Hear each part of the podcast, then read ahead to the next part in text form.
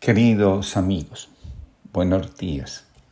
Comparto con ustedes la reflexión del día de hoy titulada Pretender ser lo que no somos.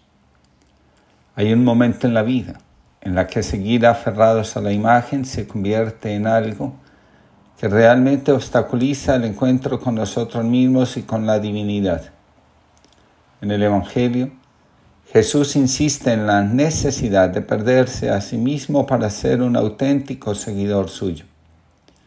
Cuando llega el momento en el que seguir aferrados a una imagen de nosotros mismos se vuelve una amenaza real para el alma, aparece el llamado de ir al desierto como el camino por el que podemos transitar para que la divinidad se haga presente en nosotros y a través nuestro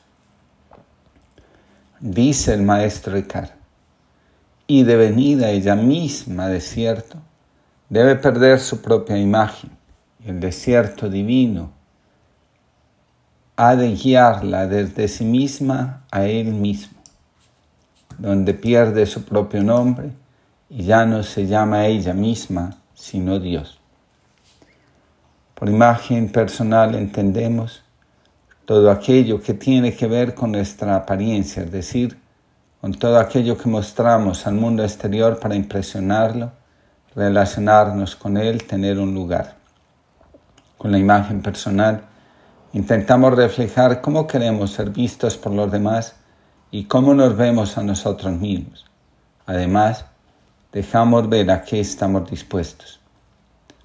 La imagen personal, dicen varios autores, refleja las experiencias que hemos tenido, el grado de seguridad con el que nos movemos por la vida, las intenciones que llevamos en el corazón y el mensaje que deseamos transmitir. La imagen personal refleja nuestro autoconcepto. Una imagen distorsionada puede acarrearnos serios problemas en la relación con nosotros mismos y con los demás. Era una tigresa que estaba en muy avanzado estado de gestación. Eso no le refrenaba sus impulsos felinos de abalanzarse contra los rebaños de ovejas. Pero en una de esas ocasiones alumbró un precioso cachorro y no logró sobrevivir al parto. El cachorrito fue recogido por las ovejas. Se hicieron cargo de él, dándole de mamar y cuidándolo con mucho cariño. El felino creció entre las ovejas, aprendió a pastar y a balar. Su balido era un poco diferente y chocante al principio, pero las ovejas se acostumbraron. Aunque era una oveja corporalmente bastante distinta a las otras, su temperamento era como el de las demás y sus compañeras y compañeros estaban muy satisfechos con la oveja tigre. Y así fue discurriendo el tiempo. La oveja tigre era mansa y delicada. Una mañana clara y soleada, la oveja tigre estaba pastando con gran disfrute. Un tigre se acercó hasta el rebaño y todas las ovejas huyeron, pero la oveja tigre, extasiada en el alimento, seguía pastando. El tigre la contempló sonriendo. Nunca he visto algo semejante. El tigre se aproximó al cachorro y cuando éste levantó la cabeza y vio al animal, exhaló un grito de terror. Comenzó a balar desesperadamente. Cálmate, muchachito, le apaciguó el tigre. No voy a hacerte nada. Al fin y al cabo somos de la misma familia. ¿De la misma familia? replicó sorprendido el, el cachorro. Yo no soy de tu familia. ¿Qué dices? Soy una oveja. Anda, acompáñame, dijo el tigre. El tigre oveja le siguió. Llegaron a un lago de aguas maravillosamente tranquilas y despejadas. Mírate en las aguas del lago, dijo el tigre al cachorro. El tigre oveja se miró en las aguas, se quedó perplejo al contemplar que no era parecido a sus hermanas las ovejas. Mírame a mí, mírate a ti y mírame a mí. Yo soy un poco más grande, pero ¿no compruebas que somos iguales? Tú no eres una oveja, sino un tigre. El tigre oveja se puso a balar. No vales, le respondió el tigre. Y a continuación le ordenó, ruge. Pero el tigre oveja siguió balando y en días sucesivos, Aunque el tigre trató de persuadirle de que no era una oveja, siguió pastando. Pero unos días después el tigre le trajo un trozo de carne cruda y le conminó a que lo comiera. En el mismo momento en que el tigre oveja probó la carne cruda, tuvo conciencia de su verdadera identidad, dejó el rebaño de ovejas, se marchó con el tigre y llevó la vida propia de un tigre, añadió el maestro. Hasta que no probamos el sabor de nuestro ser interno, vivimos de espaldas a nuestra propia identidad, identificados con lo que creemos ser y no somos. Cuando andamos preocupados excesivamente por el que dirán, el alma empieza a enfermar y nuestro centro vital a perder la fuerza. Cuando menos lo pensamos, nos vemos a nosotros mismos esclavos de la opinión del otro, del comentario, de la necesidad de aprobación y del aplauso. En esta encrucijada existencial, el alma no tiene otro remedio, si quiere recuperarse y restablecer la conexión consigo misma, que ir al desierto y una vez instalada allí, necesita abrir el corazón para hacer memoria del amor incondicional de Dios, que en tantas circunstancias difíciles y oscuras ha sido el único capaz de mantenerla de pie. Dios nos confronta, a veces con dureza y sin contemplación, porque desea vernos caminar siempre en la verdad. La idea equivocada que tenemos sobre nosotros mismos es también la idea equivocada que tenemos sobre Dios. Nadie puede saber sobre Dios si ignora quién es realmente Él. Señala el maestro Eckhart, el ser humano es creado. Esta condición nos recuerda que solos no somos nada. Somos en la medida que participamos del ser divino que nos creó e hizo a imagen y semejanza suya. El ser humano y todo lo creado está siempre en Dios.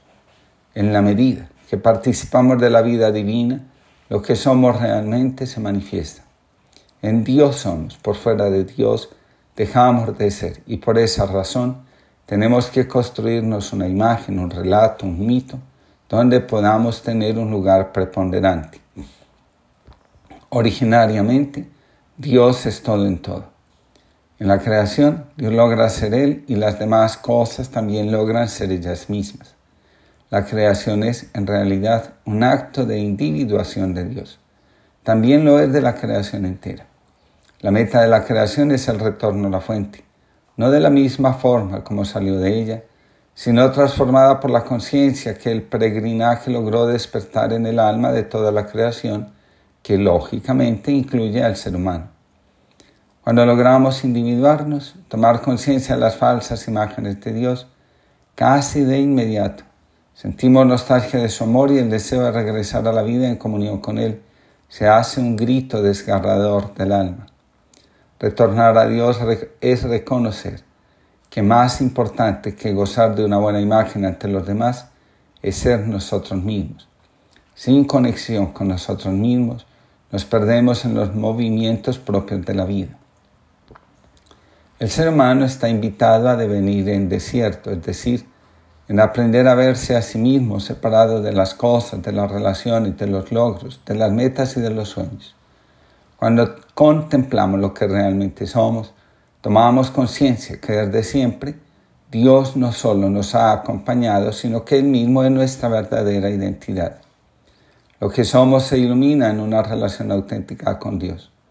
Recordemos para la psicología profunda, a diferencia de la religión y la teología, Dios es la realidad psíquica que nos gobierna cuando nos abrimos al amor que se manifiesta en el momento en que somos capaces de dar orden a nuestras relaciones, a nuestros vínculos, a nuestras intenciones, a nuestros impulsos y de manera especial a las imágenes internas que hay dentro de nosotros. Las enseñanzas del maestro Descartes nos recuerdan que el llamado de Dios consiste en dejar de ocuparnos de las cosas del mundo, prestigio, competir, sobresalir a cualquier precio, entre otras, para ocuparnos de ser una unidad. Las mayores dificultades de nuestro cotidiano vivir provienen de la disociación que tiene que soportar el alma, no solo muchas veces, sino durante largos periodos de tiempo. La desconexión interior se convierte en desconexión exterior.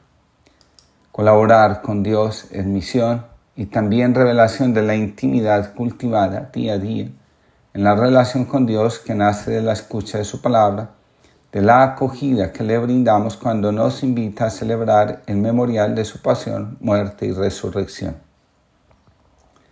Estamos llamados a ser nosotros mismos desierto, es decir, a vivir en el constante desapego. Cuando reconocemos que solo en Dios nuestros anhelos alcanzan su plenitud, podemos vivir con mayor y mejor disposición interna el distanciamiento de todo aquello que en lugar de acercarnos a Dios nos aleja de Él. El desierto, según el maestro Eckhart, prepara el alma para conectar con el origen, con la fuente verdadera de la que proviene nuestra vida, la vida de todos los seres que nos rodean y comparten destino con nosotros. Quienes van al desierto tienen que tener claro que allá se renuncia a un estilo de vida que al agotarse nos quita vida para encontrarnos con la vida verdadera, la que nos permite ir al encuentro de Dios sin ningún temor a la soledad, a la enfermedad y a la muerte. Al final, no somos más que una gota de agua que regresa al mar. Si no pretendiésemos ser lo que no somos, si estuviésemos donde hay que estar, si hiciésemos lo que estamos llamados a hacer, volveríamos a ser lo que éramos.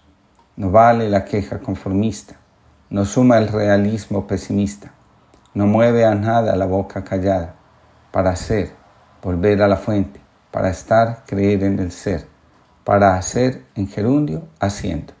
El mundo no es así, lo hemos hecho así. Claudia Peleguero, que tengamos una linda jornada.